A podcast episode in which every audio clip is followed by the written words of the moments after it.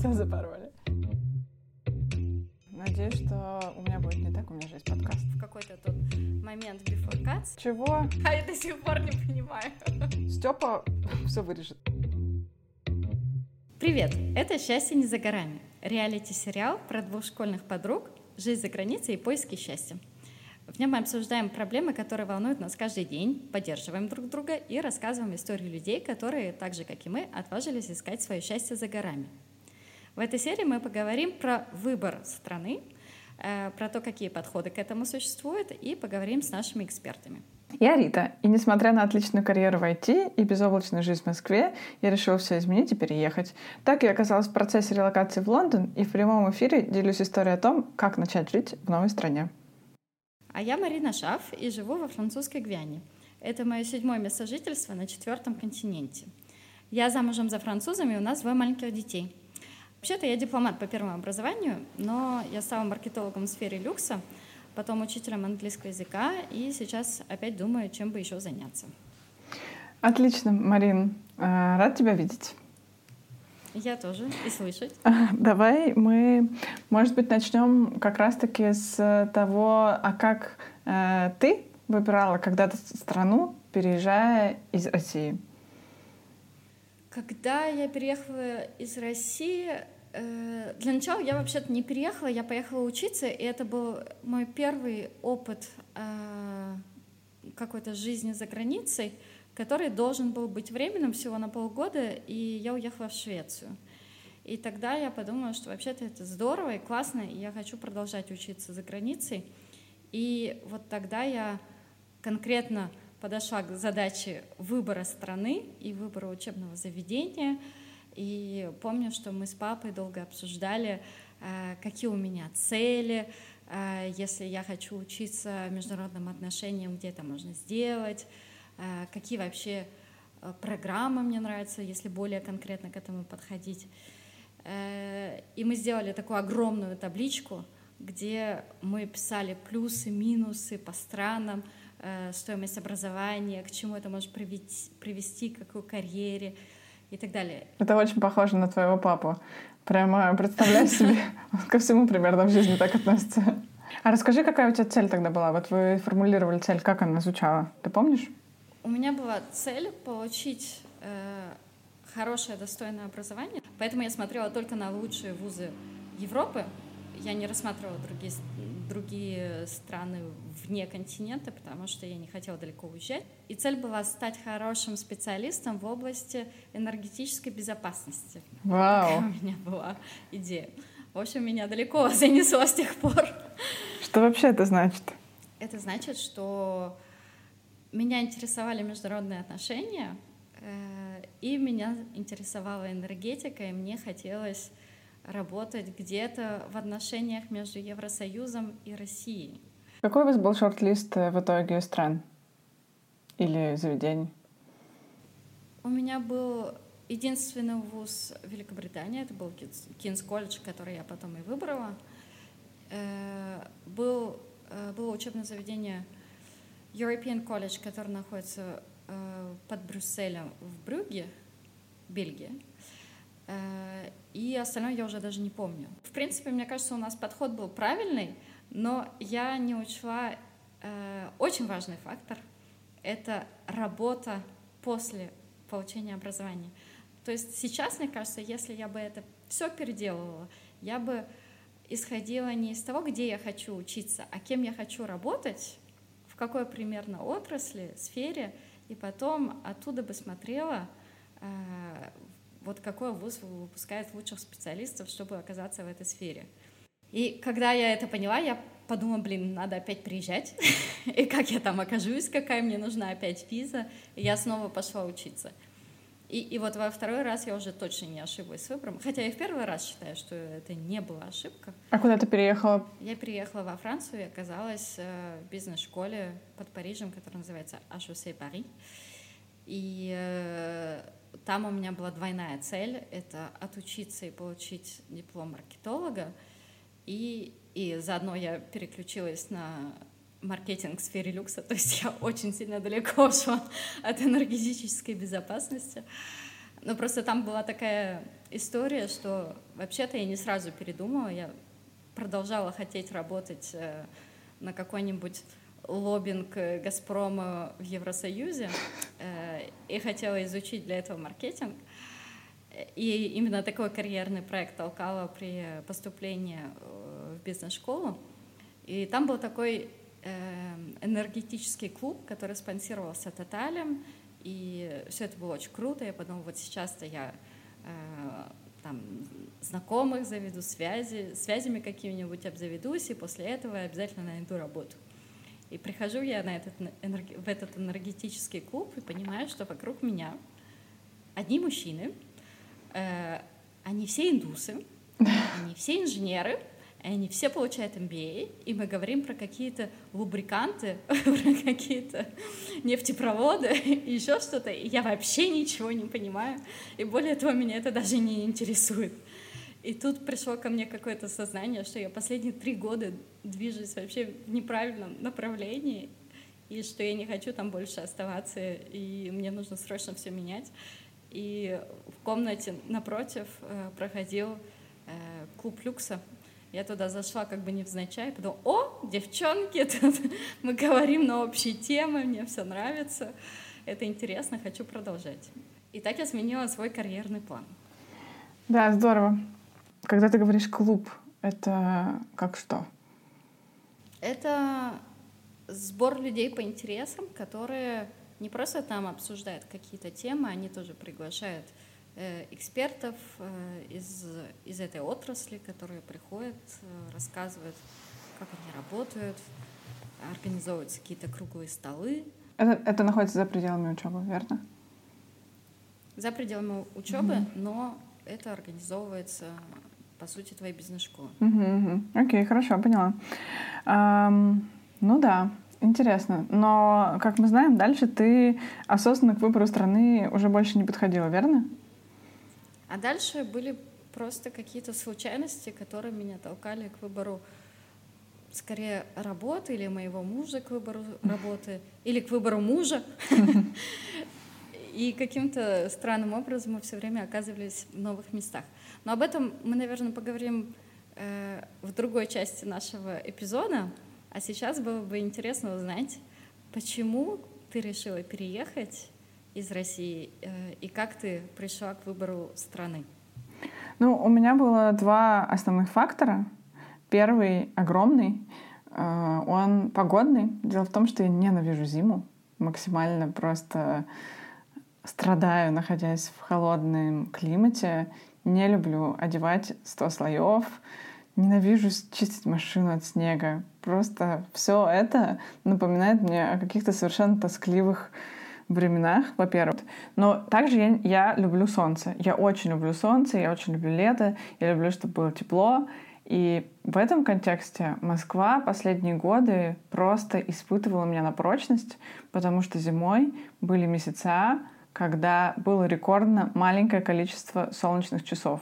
Я помню, что в ноябре 2019 года а, «Медуза» написала статью о том, что в Москве за весь месяц было 6 часов солнца. И это было очень похоже Блин, на то, это что... ужасно. На то, что... Это ужасно. Мне хотелось, в принципе, хотелось, не знаю, спастись отсюда. И в какой-то момент я не, ну, как бы приняла решение, что нужно уже пробовать. Это была моя первая причина потому что зима — это всегда для меня страдание, пора было начинать уже что-то с этим делать. Вторая причина заключается в том, что мне всегда казалось, что опыт миграции — это ценный опыт, который делает тебя сильнее, больше позволяет тебе разобраться с тем, а кто ты такой, а что тебе нравится. И я всегда чувствовала, что это тот опыт, который я бы хотела в жизни получить. И откладывать его уже не имело а, большого смысла. У меня в Москве была идеальная ситуация, из которой можно было выпрыгнуть, ну, из которой можно было бы уехать, потому что у меня нет э, ипотеки, нету детей, нету семьи, я абсолютно свободна, у меня есть деньги, возможности, карьера, и я прямо сейчас могу попробовать то, что мне хочется, а именно пожить в другой стране с другим климатом. И, ну, это были мои предпосылки. А дальше я сделала первое. Я нашла благодаря конференции одну компанию, Вербицетра, которая специализируется на перевозе, переезде специалистов в технических индустриях. И я с ними связалась и договорилась с ними о том, что стану их клиентом. Соответственно, мы с ними должны были пойти по следующему пути. Сначала карьерная консультация о том, кем я хочу стать, когда вырасту. Потом э, о том, э, чтобы поправить мою CV, сделать его привлекательным. Затем подаваться на работу. Там были мок-интервью. И, ну, в общем, большая работа, связанная с тем, чтобы выбрать, куда поехать и помочь мне туда переехать. В итоге мы с девочками работу не закончили, потому что обстоятельства сложились таким образом, что мой выбор эм, стал уже не так важен. Эм, но интересно, как э, мы подходили к выбору. Когда мы созванивались с экспертом из компании Олей, мы рассуждали о том, что бы я хотела, и пришли к выводу, что если я хочу жить в теплой стране у моря, то выбор невелик. Потому что Оля, зная как бы достаточно хорошо, как развивается эм, путь поиска работы у различных людей в IT за границей, сразу сказала мне, что ну, давайте посмотрим, где есть море. Значит, в Греции работы нет, на Кипре работы есть, но там, возможно, скучновато. В Испании есть работа, но там не очень много платят. В, во Франции невозможно работать без, англи... без французского языка. В Италии работы в IT нету. А, ну и осталась только Португалия. Португалия — это страна, которая подходила идеально по нескольким причинам. Во-первых, потому что там есть очень удачная налоговая льгота для IT-сотрудников, потому что Португалия пытается стать таким IT-хабом. То есть они хотят такую свою маленькую силиконовую долину там а, организовать и зарабатывать не только на туризме, но и за счет IT-компаний. Вообще экспат-хабом тоже. Да, да. Вот. И поэтому мы стали рассматривать конкретно, прицельно уже работу в Португалии. Но это ты говорила, перечисляла страны только в Европе, а ты не смотрела там на США, Сингапур, э, Эмираты? Много таких стран?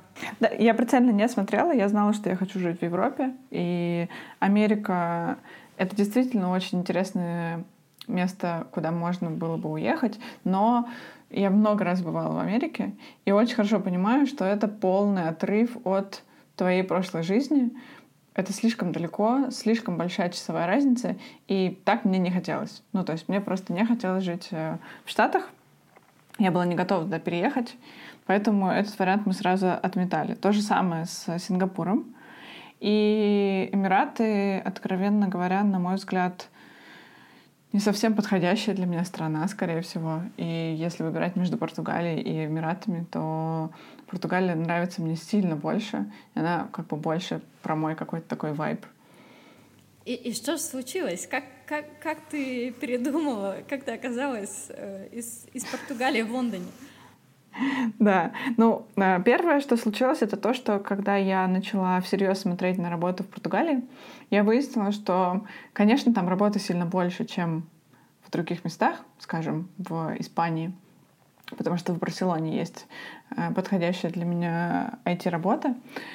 Когда я начала смотреть на Португалию, поняла, что работа там есть, но ее тоже не так уж много. Ну, то есть нельзя сказать, что там тысячи этих вакансий для таких людей, как я. Поэтому я всегда знала, что мне нужен запасной вариант, и этим запасным вариантом всегда был Лондон. Потому что именно Лондон — это место, которое хоть и далековато от моря, но тем не менее это очень классный хаб для Море есть, в Англии недалеко. Просто там не очень хорошо с климатом. Ну, это на мой взгляд, тоже некоторое привлечение, потому что эм, все-таки Лондон теплее Москвы существенно. И да, там более переменчивый климат, но более переменчивая погода ежедневно, скорее даже. Но там достаточное количество и солнца, и тепла, и ну, там проще с точки зрения моих критериев, чем в Москве. Поэтому я, когда начала искать работу, я смотрела в две стороны. Я смотрела в Португалию и имела в виду всегда запасным э, для себя вариантом Лондон. То есть это не был свич на 180 градусов, что вдруг ты вспомнила, а нет, так-то хорошая идея. Нет, нет, свич на 180 градусов это не было. Спасибо большое, Рита, за то, что ты поделилась своим опытом. И теперь я предлагаю позвонить э, Ирине Платкевич.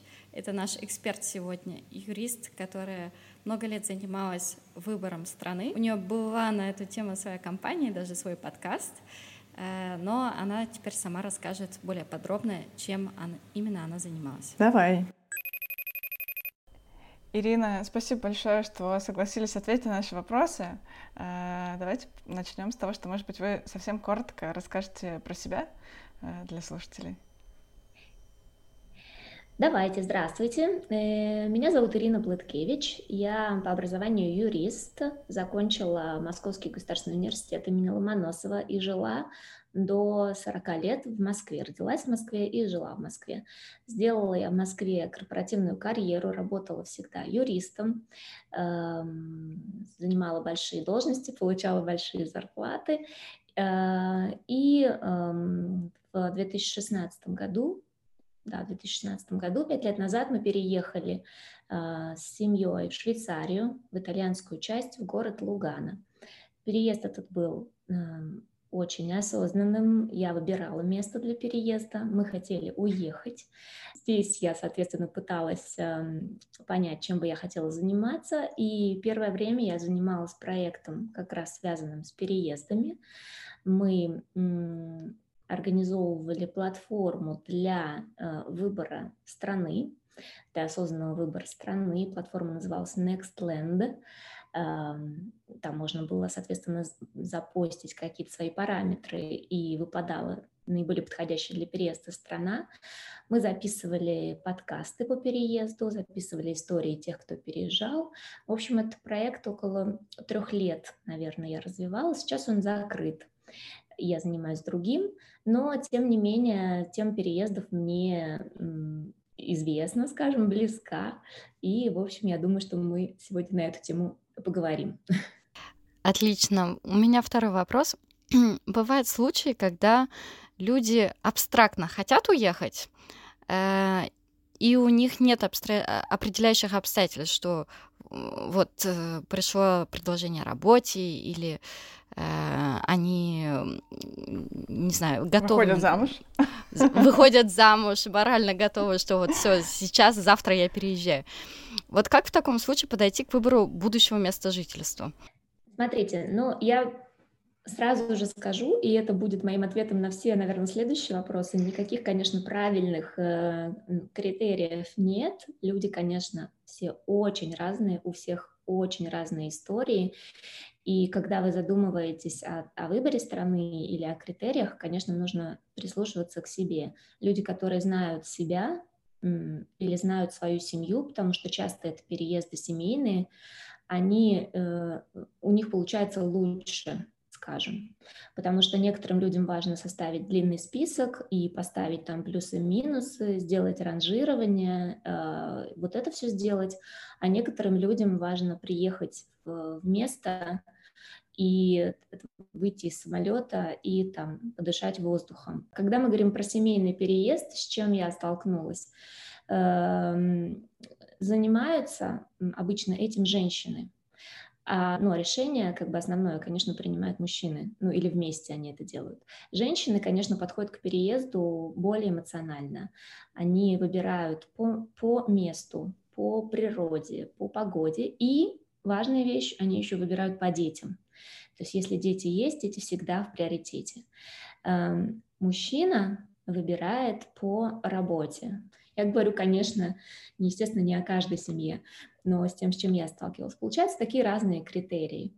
Поэтому, повторю и резюмируя, правильных критериев, конечно, никаких нет, но старайтесь совместить, э, скажем, логическую часть и эмоциональную часть вместе и подумать всегда и об этом, и об этом. Да, здорово. Выходит, что мой переезд достаточно эм, хорошо продуман, потому что я обожаю Лондон, и у меня там классная работа. да, спасибо за э, ободрение.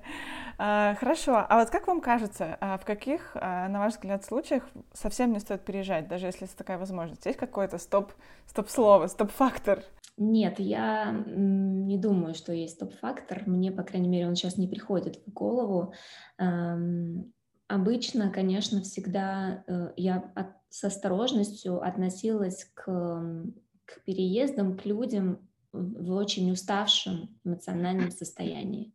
То есть если человек приходил на консультацию и было видно, что вот он устал, что у него плохая ситуация там на работе или в семье, или, не знаю, что-то случилось, и он хочет использовать переезд как Э, побег, то это, конечно, обычно знак для того, чтобы его как минимум остановить или, не знаю, чтобы дать ему подумать.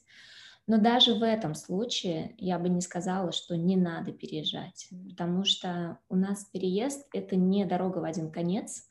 Э, мы сейчас не уезжаем так как раньше уезжали наши мамы или бабушки, когда все стояли на перроне, рыдали и понимали, что, возможно, больше никто никого не увидит. У нас есть возможность вернуться, у нас есть возможность уехать в другую страну, э, у нас есть возможность, в общем, у нас очень много возможностей. Поэтому, если вы хотите переехать, я думаю, что пробовать нужно, несмотря на то, что я э, закрыла свой проект как раз потому, что была эмоционально не готова в какой-то момент убеждать людей переехать. Получилась у нас такая завуалированная, видимо, реклама психотерапии. Узнайте себя и выберите, куда поехать, определитесь, что вы ни от чего не бежите, и тогда уезжаете. В общем, всем изучать себя и себя э, приводить в порядок эмоциональный. Я хотела добавить к этому, что э, я лично себя узнала с новой стороны, когда уехала.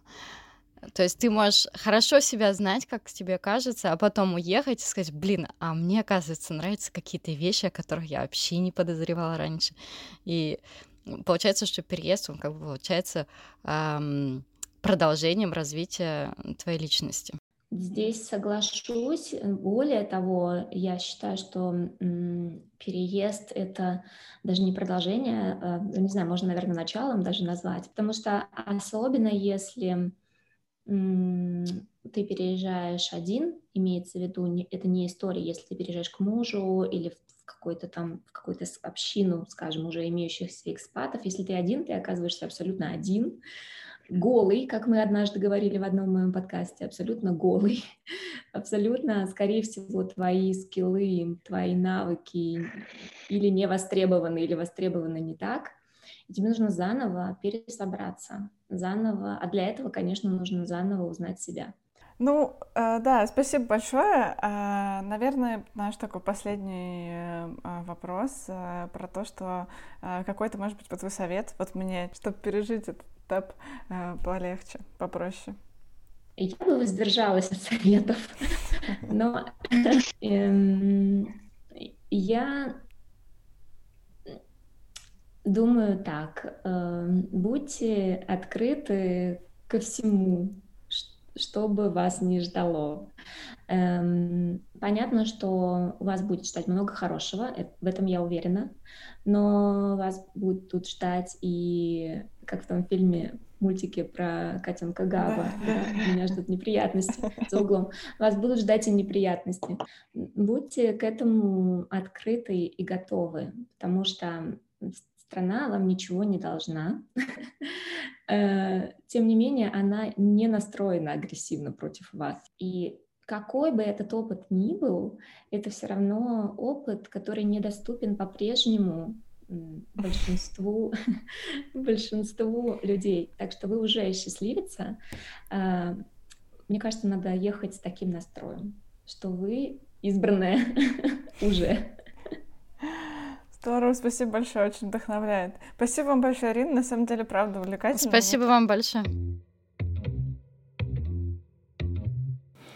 А теперь, Марин, я предлагаю перейти к противоположной ситуации, потому что на самом деле очень часто люди не выбирают место, куда им приходится переезжать.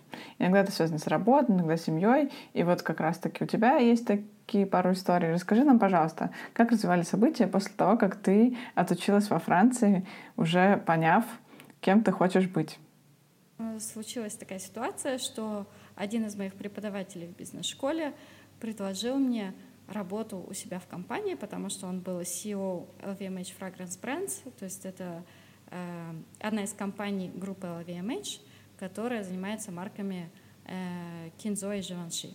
И он мне предложил работать на них в Дубае. И так я уехала в Дубай, хотя это, в общем, совсем никак не входило в мои планы. Э, и у меня был контракт на один год. И я подумала, ну, ничего страшного, я поеду туда, компания все равно французская, отработаю там один год, потерплю как-нибудь и вернусь во Францию, э, в страну, которую я обожаю. В общем, я туда переехала, и первые месяцев 5-6 мне было очень тяжело, у меня начала развиваться какая-то иммигрантская депрессия, э, и я хотела все бросить, уйти с работы и вернуться в Париж. Э, а что это было за ощущение? ощущение э, полной потерянности. Но я через него проходила, на самом деле, каждый раз. И в Швеции мне было не всегда легко, хотя я туда поехала не одна с подругой. И в Лондоне первое время мне было плохо. И я как бы в третий раз уже через это проходила. Нет, в четвертый я забыла про Париж. В Париже мне было еще вдвойне тяжелее, потому что я рассталась со своим молодым человеком. Э, и я каждый раз думала, что это был последний раз, и что больше я на это уже точно не пойду. Но тут вроде как случай подвязался, и грех было отказываться. Э, это ощущение, которое, наверное, сродни с, с ощущением ребенка, который потерялся. Угу. Когда ты один, и тебе кажется, что тебе никто не поможет, и что плачь ты не плачь, ты, ты все равно один. И потом я познакомилась со своим будущим мужем. Мне стало резко нравиться в Дубае. У нас появилась очень классная группа друзей. Э, мне больше не, не казалось, что Дубай это какое-то бездушное, безликий, э, бездуш, бездушное, безликое место. Э, у нас появились какие-то очень теплые отношения с друзьями, которые до сих пор остаются. И Э, для моей карьеры это тоже был скачок. Угу. А сколько в итоге времени ты прожила в Дубае? Три года. Угу. Неплохо.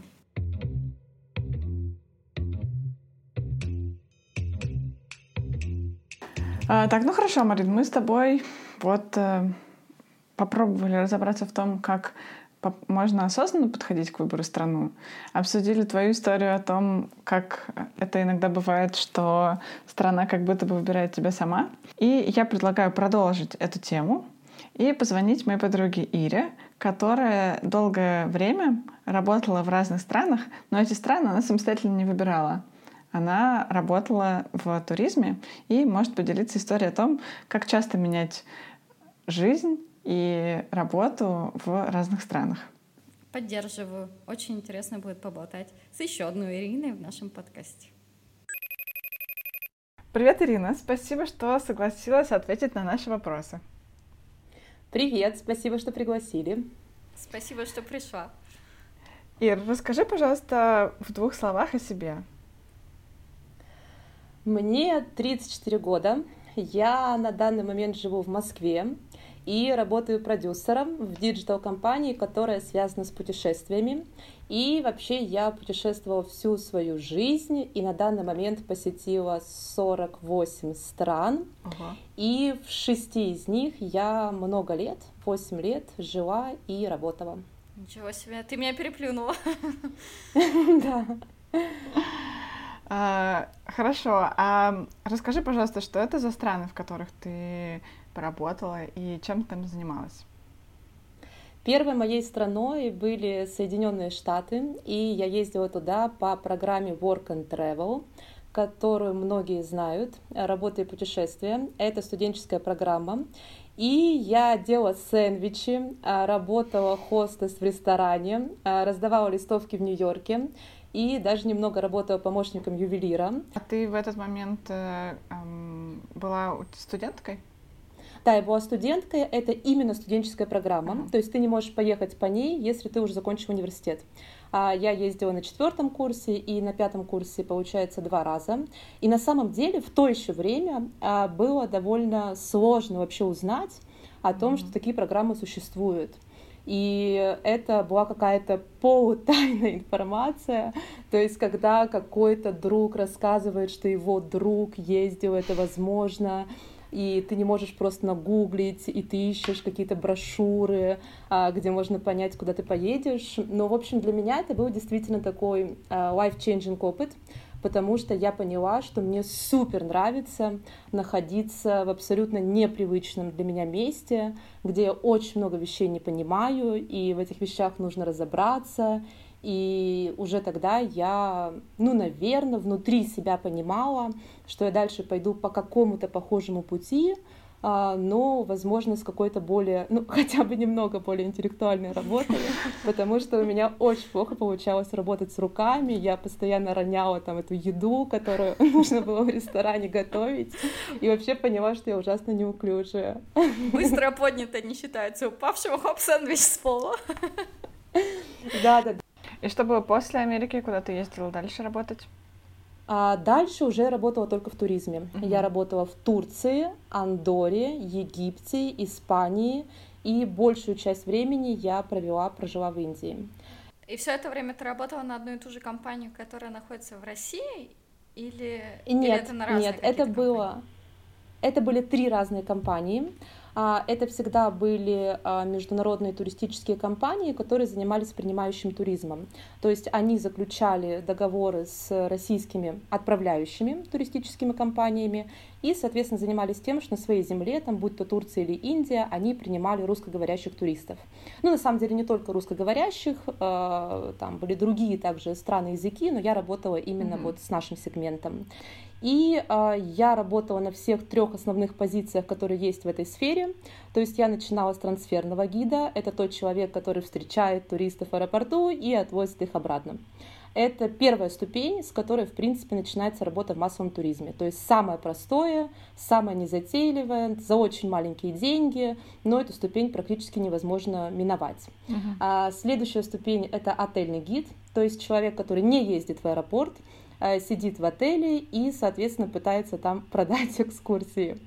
И а, следующая ступень — это уже экскурсионный гид, собственно, которым я и проработала большую часть времени.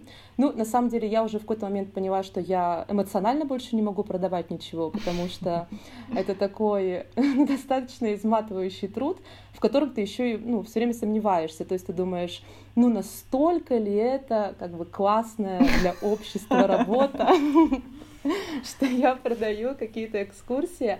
А вот когда ты водишь экскурсии, у тебя уже сомнений в том, что это ценный труд, нет, потому что ну, там достаточно прозрачная для меня система мотивации. У тебя есть этот один день, чтобы рассказать о стране каким-то людям, которые хотят о ней узнать, и в твоих силах это сделать. И это точно какой-то приятный труд. И сколько лет ты оставалась в каждой стране? Ну, получается, в Турции прожила где-то полтора года, в Египте полгода, в Андоре, Испании около полутора лет, и в Индии, э, в Индию ездила 4 года на 6 месяцев. То есть там я прожила в общей сложности 2 года. И ты говоришь на языках иностранных, э, тех стран, в которых ты жила? Это очень популярный вопрос, который мне задают. Нет, я говорю только на английском языке, потому что весь международный туризм говорит на английском, и ни в одной стране не требовалось знания местного языка. Извини, еще один вопрос. Э, в какие годы ты там жила? Это когда было? В, общем и целом, от и до весь этот опыт. Угу. Это было с 2011 по 2018 год. Я почему спрашиваю, объясню, потому что мне казалось, что в последнее время русские туристы все-таки начали гораздо больше путешествовать э, независимо. То есть не, не турпутевками, а вот они взяли сами билет, сели на самолет, э, там сами как-то спланировали путешествие и поехали. Я думаю, что тенденция есть, но в целом, а, конечно, это иллюзия, что все сейчас стали независимыми путешественниками, и я думаю, это эффект, в том числе вот это ощущение, это эффект э, социальных сетей, то есть у нас есть какой-то бабл, наш какой-то пузырь, в котором мы существуем, и у нас есть там те люди, на которых мы подписаны, за которыми мы каждый день наблюдаем, и они все путешествуют самостоятельно. Но это не так. То есть у этого сегмента массового туризма у него гигантская аудитория в России, и в том числе это люди нашего возраста, которые просто не хотят э, заморачиваться, которые хотят, чтобы их э, встретили, привезли в отель, увезли и, собственно, все. А люди старшего возраста — это вообще привычка ехать по путевке. Ну и плюс э, нужно отметить, что редко, реже это люди из Москвы и Петербурга, где огромное количество прямых рейсов, то есть э, там вот сейчас я в Москве могу приехать, сесть на самолет и улететь в гигантское количество стран, а в городах э, других э, такой возможности нет. То есть чаще всего, чтобы улететь напрямую в какую-то страну, ты летишь чартером. А если ты летишь чартером, то к этому чартеру э, присовокупляется вот эта путевка и э, вот все эти услуги гидов, которые ты получаешь. То есть это просто намного дешевле для регионов летать таким образом. И это часто единственная возможность полететь куда-то на юг прямым рейсом. Угу, понятно. Те, кто работает в массовом туризме, как, например, я, это чаще всего, конечно, там, сами по натуре своей самостоятельные путешественники и люди, которые гигантское количество мест и стран объехали самостоятельно и ну, вот, просто любят туризм и приходят работать в туризм и в том числе в массовый. А еще, а еще Ира но, ну, как бы это не секрет, что мы с Ирой путешествовали много раз в разные места, и Ира идеальный, максимально идеальный партнер для путешествия, потому что она все спланировала, выбрала замечательные бюджетные отели, классные стыковочные рейсы, составила по дням пункты, куда нужно посмотреть, что мы где поедем, учла заранее риски. Только благодаря Ире мы, например, в этом году в Каппадокии покатались на шарах э, воздушных, и вообще, конечно, Ирин опыт максимально полезен ее друзьям. Профессиональная привычка. Между работой в разных странах ты работала тоже из Москвы или вот тебе надоело работать в Турции, ты вернулась в Москву, э, отдохнула от работы и потом поехала еще куда-то? Или как это было для тебя? А, когда я работала в туризме, а, я работала только в туризме, то есть я не работала больше нигде, у меня не было никакой московской работы. А, единственный был у меня перерыв. А, я уходила на полтора года с работы, я отказалась от всех контрактов, и я ездила в большое путешествие по Южной Америке, Марокко, Гонконг. В общем, полтора года я просто ездила, путешествовала и больше ничего не делала, потом вернулась в туризм. А, но других работ э, нет, не было. Когда я работала в Индии, там была такая система. Я работала Это 6 моя месяцев. Любимая история. Это моя любимая да, история. Я... я работала 6 месяцев и 6 месяцев отдыхала. То есть, в принципе, у и меня не была деньги косми... за это? Нет, мне платили деньги только 6 месяцев. А, и у меня не была космическая зарплата в Индии, она была достаточно средняя, но почему мне хватало этих денег, чтобы жить потом и путешествовать остальные 6 месяцев? Потому что уровень трат в Индии практически нулевой. То есть у меня был там средний бюджет в день, вот я помню, 300 рублей. И я позволяла себе все, что я хотела. То есть у меня была корпоративная квартира, которую мне снимала компания. Ну и, соответственно, мои траты были просто не знаю, на еду, на велосипед, на котором я ездила на море. Даже те шесть месяцев, когда ты не работала, они продолжали тебе снимать квартиру? Нет, нет, нет. А. Ну, вот это именно на 6 месяцев в Индии. То есть остальные 6 месяцев летом я часть обычно проводила в Москве, то есть я здесь снимала какое-то жилье, и часть я путешествовала. И это, конечно, для меня был абсолютно образ жизни мечты. То есть ты 6 месяцев в год работаешь, 6 отдыхаешь. Ну, по-моему, это как раз такой баланс, который должен быть. Справедливый. И почему ты оттуда ушла? Ну, вот это интересный вопрос. Э, вообще, почему уходят из э, туризма? Потому что там, по сути, это такая работа, в которой практически нет внешней мотивации. То есть э, ты примерно всегда, если работаешь в одной и той же компании, получаешь одну и ту же зарплату, у тебя по сути нет возможности делать какие-то новые вещи. То есть, например, в Индии я работала гидом. Я одни и те же экскурсии водила 4 месяца, 4 года. И в какой-то момент я поняла, что я просто не могу видеть слонов. Я действительно просто буквально я больше не могу. И ты задаешь себе вопрос, ну как бы сколько лет еще на них смотреть? И несмотря на то, что этот work-life balance идеальный, но как бы разумом ты понимаешь, что ну, наверное, в жизни что-то еще нужно попробовать. И это решение, конечно, было для меня очень тяжелым, потому что еще проблема туризма в том, что ты не совсем понимаешь, куда уходить, когда ты уходишь из туризма, потому что ну, там, я работала 8 лет, и нужно снова вспоминать, что ты умеешь делать, кроме этого, и это достаточно сложный процесс. Но ведь можно туризмом заниматься и из Москвы? Ну, можно. Я вот... людей отсюда. Да, ну можно, можно. Но все-таки, когда ты работаешь экскурсионным, например, гидом, это совершенно особая вещь это несопоставимо с, офис, с офисной работой. И большая часть людей едет именно в зарубежный туризм, ну так по-честному, чтобы не ходить в офис. То есть там собираются люди, которые именно не могут по своему психотипу с 9 утра до 6 вечера сидеть в каком-то одном пространстве и делать какую-то условно онлайн работу. И да, ты понимаешь, ты можешь работать в этой сфере в Москве, ты можешь работать там в туристической компании еще где-то, но это фактически то, от чего ты когда-то убежал. И это, конечно, всегда этот момент выхода из этой сферы, он сложный но и как бы оставаться в ней иногда тоже невозможно долго, потому что ты понимаешь, что ты не растешь, ты уже начинаешь просто повторять один и тот же год бесконечно, особенно если на одном направлении работаешь. Слушай, а расскажи, пожалуйста, вот э, ты проводил очень часто одни и те же экскурсии по много-много раз, а какая твоя самая любимая вот за все это время в любой стране, какая была классная? Вообще это очень интересный вопрос, потому что когда я вспоминаю тот период жизни, я понимаю, что я не помню ни одной экскурсии. Они у меня просто вот как вот просто стерты, вытерты ластиками с памяти. И это очень странно. И когда я задаю себе вопрос, почему так произошло, потому что это не был ужасный период моей жизни, я любила эти экскурсии, и это не было давно, и вообще-то у меня хорошая память, но я реально их не помню.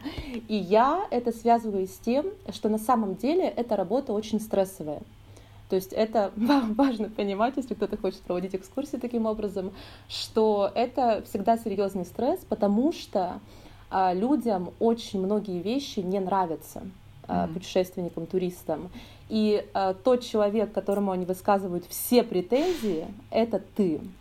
И особенно, учитывая, что я водила экскурсии в Индии, стране очень специфической, и ну, практически каждый день э, я ехала в этой машине с туристами, и в какой-то момент они говорили, ну вот, Ира, вот вы вот так э, интересно рассказываете про Индию, ну посмотрите в окно, здесь грязь, здесь мусор, просто кошмар вообще, чего вы нам вешаете лапшу на уши про то, что это какая-то интересная, завораживающая страна. Здесь же просто мрак.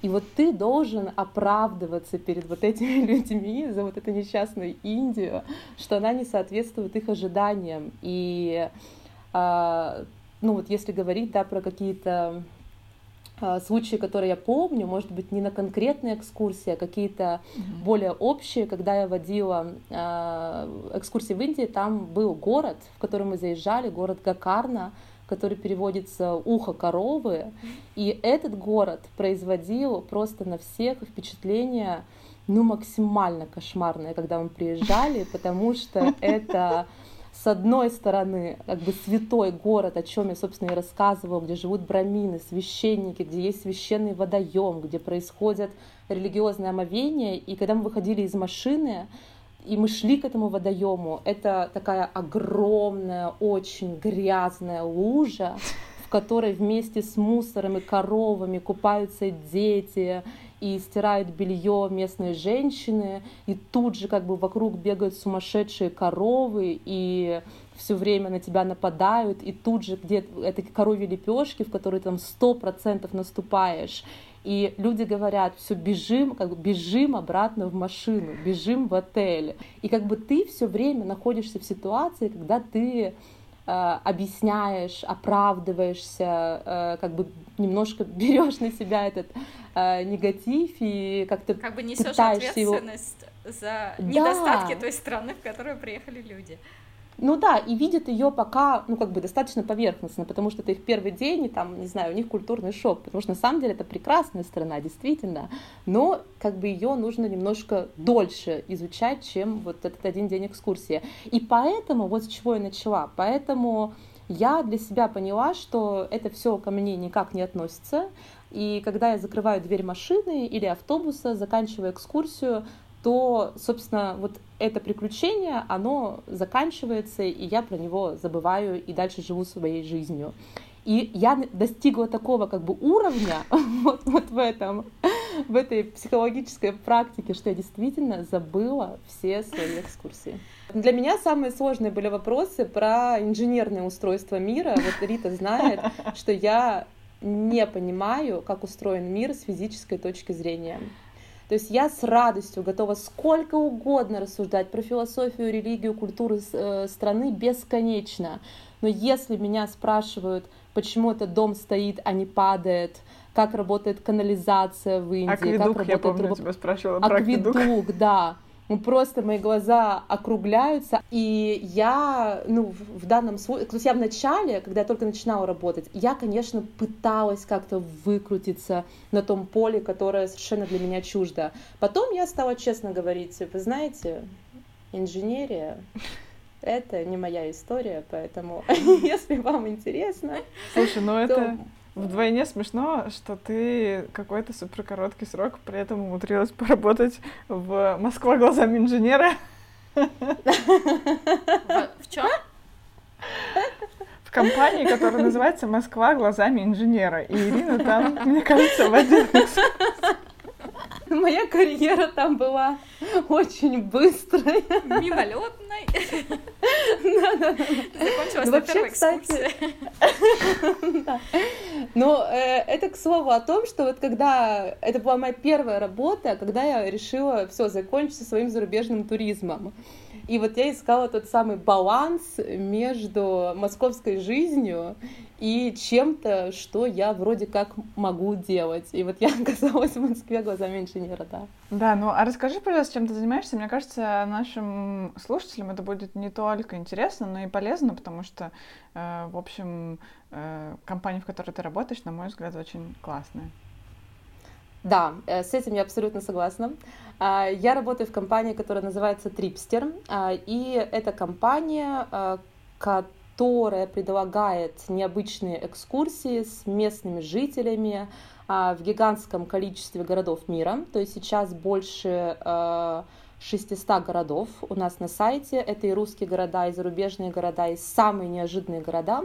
А, то есть э, каждый человек, который живет э, в каком-то месте мира, вот, например, Марина э, живет в каком-то неожиданном экзотичном месте для большинства людей, а, может придумать там экскурсию, а, при этом не будучи профессиональным экскурсоводом, то есть она может быть им или не быть, а просто придумать что-то любопытное, что она может показать, экскурсия, гастрономический мастер-класс, все что угодно. Отправить заявку, мы ее рассмотрим и если нам понравится, то опубликуем, и люди, соответственно, приезжая в этот уголок, где живет Марина, а, смогут с ней встретиться, найти ее на нашем сайте и с ней погулять. Это действительно классный проект, я его искренне люблю, не, потому, не только потому, что я там работаю, но и в целом, поскольку он помогает э, двум сторонам. С одной стороны, а, гидам, а, то есть людям, которые живут в том числе за рубежом и часто на самом деле имеют ну, некоторые проблемы с тем, чтобы найти свое дело, что-то для души, постоянную работу или какое-то хобби. И это классная возможность иметь вот такой вот фриланс и Uh, при этом там не обязательно, да, будучи профессиональным гидом. И это очень классная возможность для путешественников, uh, потому что сайт очень удобно сделан и безумно удобно искать uh, в разных гидах разных людей и читать отзывы, и понимать, там, куда действительно стоит сходить и получить какое-то впечатление. В общем, да, это очень классный проект. А ты чем занимаешься там конкретно? Я занимаюсь, вообще я продюсер в этой компании, то есть я договариваюсь э, с гидами, с агентствами о размещении, созваниваюсь с гидами а, и обсуждаю с ними детали работы, и в том числе я редактирую а, тексты, то есть те описания, которые присылают гиды, чтобы они стилистически были а, приятными для чтения. Скажи, пожалуйста, а через тебя можно э, ну, немножко по блату провести экскурсию на ваш сайт? Ну, теории, Нет. в теории нельзя? Нет, то есть а, можно просто отправить ее ага. на модерацию на общих основаниях, мы ее увидим, рассмотрим. И если она хорошая, и если у нас этот город сейчас а, нам интересен, он в приоритете, то вообще шансы высокие. Но ты говоришь, ты, ты не любила работать в офисе. Э, у тебя сейчас офисная все-таки работа или... Я сейчас digital nomad периодически. Вот. Ну, на самом деле, э, я ходила в офис полтора года, и вообще, когда я приехала в Москву, то я поняла, что я так сильно отрицала идею офиса, а, в общем-то, даже немножко, может быть, в юношеском ключе, потому что, там, не знаю, в 17-18 лет мне казалось, что офис — это смерть, и нет ничего хуже, чем посвятить свою жизнь в офису. Но когда я, э, собственно, закончила работу в зарубежном туризме, мне было уже, мне кажется, 28-29 лет, и я подумала, да, в принципе, мир не такой черно-белый, и офисы тоже бывают разные, и графики бывают разные, и работа может нравиться настолько, что, в принципе, тебе и в офисе приятно ее делать. И поэтому я ушла на удаленку э, в итоге и делаю ту же самую работу просто из дома. Э, и на самом деле чувствую себя в этом формате абсолютно счастливой, потому что у меня достаточно много остается времени свободного, поскольку я не трачу его на дорогу.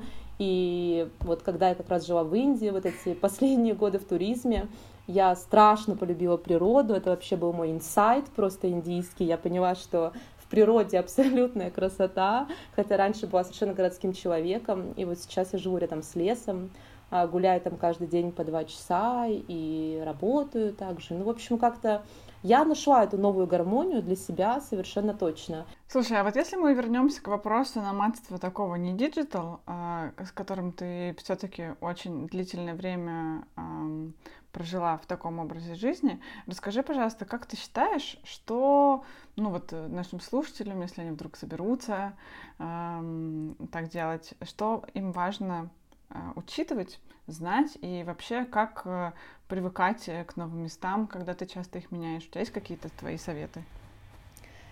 Я думаю, что в первую очередь нужно очень четко уточнять, какой рабочий график у тебя будет. Потому, потому что эта сфера а, очень часто с абсолютно ненормативной работой. И это сфера, где очень часто работа и есть вся твоя жизнь. И если человек к этому не очень расположен изначально или не готов какой-то момент жизни прожить в таком ритме, то, скорее всего, это будет не очень позитивный опыт. А если человек готов вот к такому слиянию а, работы и жизни, то там это может быть очень интересным приключением. Почему я делаю на этом акцент? А, потому что я имею два противоположных опыта в этом смысле. Когда я работала, когда я работала в Индии, то, соответственно, там я работала 2-3 раза в неделю, все остальное время отдыхала. Это было для меня абсолютно неожиданно, потому что я рассчитывала на полные рабочие дни, и как тоже не для каждого это подойдет. Это звучит как мечта, что работаешь два дня в неделю, но для кого-то это может быть супер скучно, и как бы это нужно понимать заранее. И противоположный опыт, э, я работала в Турции, а, там был график работы с 9 утра до 9 вечера, каждый день, без выходных, на протяжении 7 месяцев. То есть у меня не было ни одного выходного за весь этот период. Поэтому вот это, если уж давать советы такого практического плана, а, то это первый совет четко э, и настойчиво поинтересоваться своим а, графиком работы. А что касается сложности и адаптации, на самом деле в чем плюс этой работы большой? Там все делают за тебя. Если говорить конкретно про эту сферу международного туризма. Mm-hmm. То есть тебе делают визы, страховки, снимают жилье, покупают билеты, э, тебе не нужно делать совершенно ничего э, практического, но остается психологическая адаптация. И тут, по моим наблюдениям, те люди, которых я встречала в этой сфере, они имели очень большую, как писал Пушкин, охоту к перемене мест. То есть они просто были, ну вот от души, вот прям, ну вот от сердца всего путешественники. То есть они как-то искусственно вот с, не взращивали в себе стремление к этой работе. И мне кажется, что действительно эта работа э, для тех, кто имеет очень большую внутреннюю склонность к тому, чтобы часто менять место жизни. Ну, предположим, ты, ты, ты любишь менять место жительства, э, и ты, возможно, это уже один раз сделала, но вот ты приезжаешь, э, я не знаю, в какой последовательности ты меняла страны, но, э, предположим, из Испании в Индию. Как адаптироваться mm-hmm. к Индии и к, к совершенно другой системе ценностей и взглядам на жизнь, когда ты только что жила в Европе? Я думаю, что здесь есть единственный секрет — это не сравнивать. Угу. Потому что в момент, когда ты начинаешь сравнивать, э, ты можешь очень сильно разочароваться и впасть в стресс. И э, тут э, самый главный метод понимать, что вот это отдельный уникальный мир, в который ты сейчас попала. Он не лучше и не хуже того мира, где ты был до этого. И у тебя есть сейчас удивительная возможность на 6 месяцев, на несколько лет в этот мир погрузиться. И ну вот если ты к нему относишься с открытой душой, не проводя какие-то бытовые параллели, там, не знаю, экономические, социальные параллели с теми местами, где ты жил до этого, то, скорее всего, это будет очень интересный опыт. Слушай, а вот все-таки из э, всех этих э, разнообразных мест, где тебе больше всего э, понравилось? Какая страна была самой гостеприимной для э, тебя? А, ну, конечно, Индия. Конечно, Индия. С небольшим отставанием идет Андора, потому что очень там тоже было да, они очень разные. Ну, в Андоре это такой супер благополучный мир. Я прям помню, что я чувствовала, что я живу в такой маленькой волшебной сказке. И она, конечно, немножко скучная, но так хорошо. Мне mm. очень там нравилось.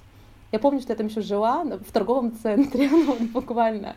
Я просто никогда такого не видела. Я не знаю, может быть, это популярно, но вот я никогда не сталкивалась. А, нам снимали квартиру там на пятом этаже торгового центра. То есть э, в буквальном смысле ты заходишь в торговый центр, заходишь в лифт, там проезжаешь э, фудкорт, одежду, там еще что-то, и оказываешься на последнем этаже, где квартиры, и там ты живешь. Я помню, что меня так поразило. Ну, это э, говоря про Андору. А в Индии, да, это моя любимая страна совершенно точно, э, потому что она совершенно, ну, совершенно представляет отдельный себя волшебный мир. То есть там разрушаются все твои э, представления, ну вот какие-то догмы социальные и культурные, которые были до этого. То есть ты примерно э, понимаешь, как живут люди, как функционирует мир, и ты приезжаешь э, в Индию и сталкиваешься с тотально другим менталитетом и видением жизни, и это абсолютно сокрушительно. И я очень по ней скучаю, я обожаю ее, и вот не знаю, я себя чувствовала там каким-то гогеном, который приехал, ну вот э, свой остров, и там женщины с э, фруктами на голове, и моя хозяйка дома рубит кокосы, готовит его на обед. Ну, в общем, а, там такая аутентика очень сильная, и это, в этом шарм огромный. Не знаю, как после mm-hmm. этого ты живешь в Москве. Мне кажется, это так сложно. Да очень тяжело, мне очень тяжело жить в Москве, у меня в лесу все время провожу. Для меня Москва сложный э, достаточно мир, э, ну, я в том числе по личным обстоятельствам, да, живу в Москве, потому что вот мой партнер э, живет и работает в Москве. Но в целом, конечно, если говорить про долгосрочную перспективу, то в Индии у меня вот перещелкнул этот э, щелчок того, что конечно, мне хотелось бы провести большую часть жизни где-то ближе к природе. Да, мы тогда будем заканчивать. Ну и мы по традиции хотим у тебя спросить, а счастье не за горами? Самый э, первый ответ, который мне приходит в голову, что, конечно, счастье внутри нас, но я отвечу, что счастье за горами. Ура, хоть кто-то! Потому что, потому что для меня а, место играет огромную роль в формировании чувства счастья, и я могу сказать, что все страны, про которые я рассказывала, я там была счастлива, и я была в каждом месте счастлива по-своему. Это совершенно разные варианты счастья, которые я заранее никак не могла предугадать и придумать эти варианты счастья для себя. Блин, здорово. Спасибо большое. Спасибо большое. Спасибо вам.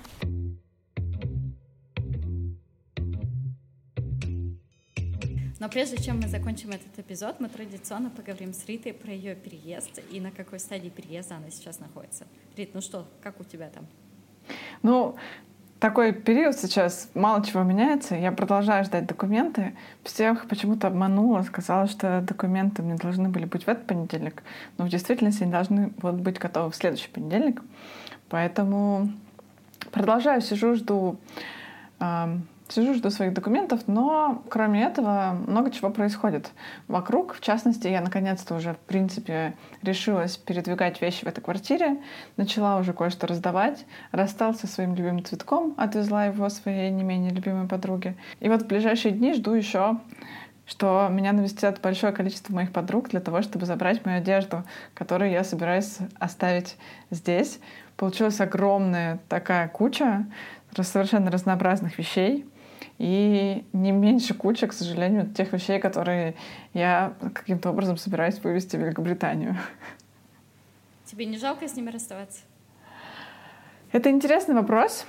Мне вообще кажется, что расставаться с вещами — это хорошо, потому что мы меняемся, и вот э, я, несмотря на то, что мне очень нравится, как я сейчас выгляжу, и мне кажется, что я в отличной спортивной форме, и вообще нравлюсь себе в зеркале. Есть большое количество вещей, которые стали мне малы. Ну, просто так получилось, что как бы я становлюсь больше, хотя это не то, чтобы я там как-то полнее, и мне это неприятно. Просто я становлюсь немножко другим телом, и некоторые вещи мне уже маловаты. И, в принципе, я многие из них очень люблю, но толка в них нет никакого. Я совершенно точно не хочу быть человеком, у которого есть гардероб, с пометкой «Если я когда-нибудь похудею». Да.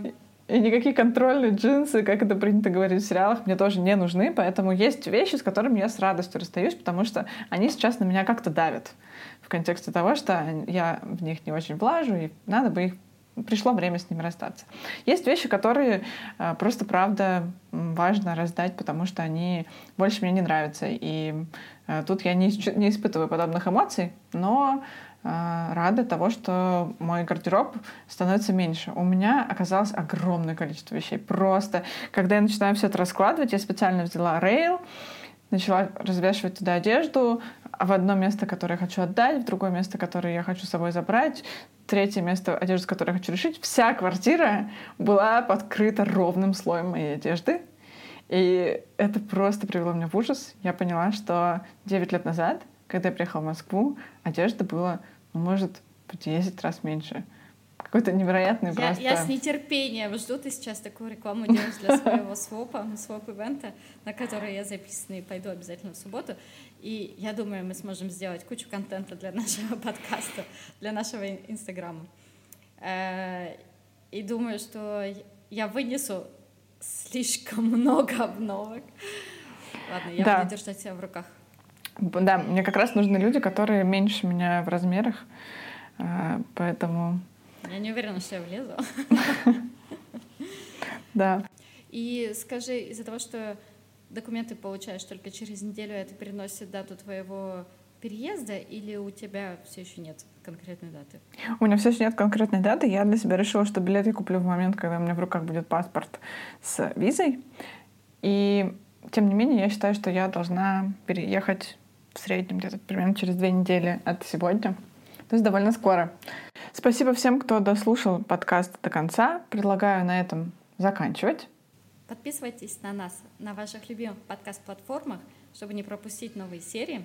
Ставьте нам оценки, рассказывайте своим друзьям и обязательно отправляйте нам свои комментарии. И мы особенно будем рады вашим голосовым сообщениям. Все это поможет нам сделать этот подкаст еще лучше. В описании к каждому эпизоду вы найдете наши имейл и инстаграм-адреса. А в следующем эпизоде мы поговорим о том, каково это быть женой экспата или переехать за мужем за границу. Всем пока. Пока. Теперь тоже знаешь, не сказала так красиво, больше не смогу.